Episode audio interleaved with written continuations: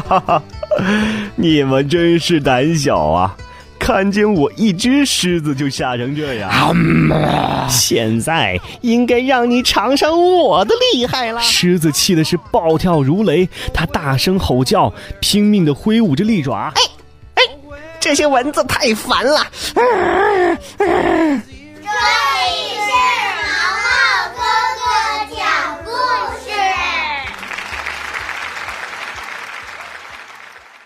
小闹钟。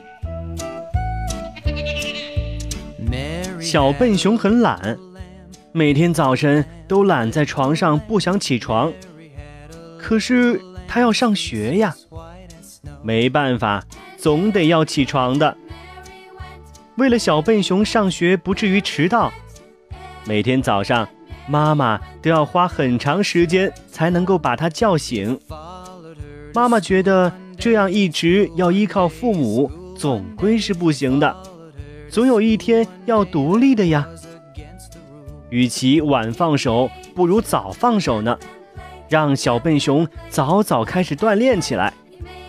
于是，妈妈决定要培养小笨熊的独立能力。这一天，妈妈买回了一个漂亮的小闹钟，对小笨熊说：“宝贝，你看这闹钟漂亮吗？”哇，好漂亮啊！我喜欢。那从明天开始，早晨妈妈不再叫醒你了，叫醒你的任务啊，就交给小闹钟了。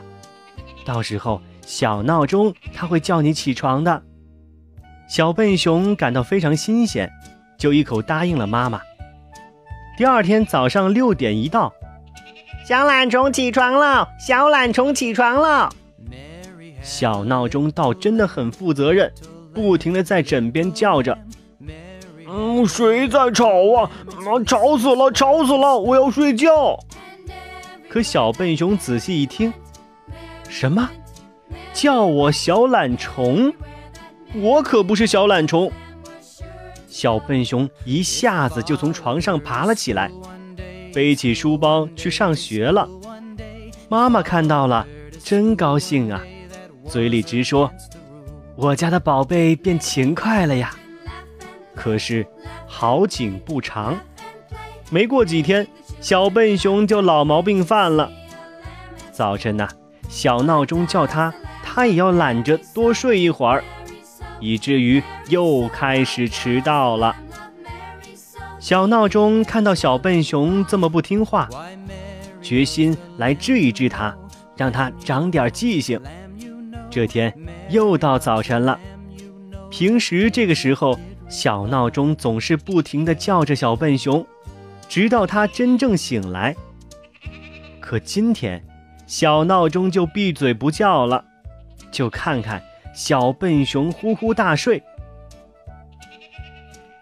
看着呼呼大睡的小笨熊，小闹钟的心里呀，其实也在担忧纠结着呢。他在想啊。这样不叫醒主人，会不会让他少学许多知识呢？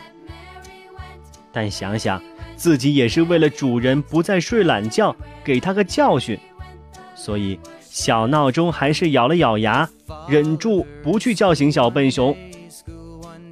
时间在悄悄地过去，七点、八点、十点，眼看着太阳都升到头顶了。小笨熊还是呼呼大睡。等小笨熊睡够了，醒来了，都已经中午了。别人呢，饭都吃过了。小笨熊一看自己误了时间，焦急的大哭起来，甚至还跺着脚呢。原来呀，今天是期中考试，小笨熊没考，也就是零分了。他越想越伤心。他责怪小闹钟为什么不叫醒他，可小闹钟却告诉他说：“我每天尽心尽职的叫你，可你不听我的话呀，我也没办法，只好让你吃次亏了。”这一次啊，小笨熊总算是长记性了。从此，小笨熊每天都早早的起来，变成了勤快的、人人喜欢的小笨熊了。而小闹钟呢，也成了他真正的朋友，陪伴他一路成长。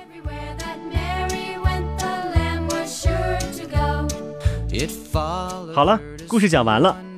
故事里懒懒的小笨熊是不是和现实当中的你一样呢？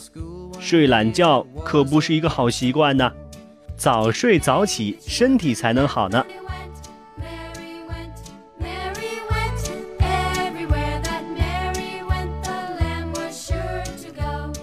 It followed her to school.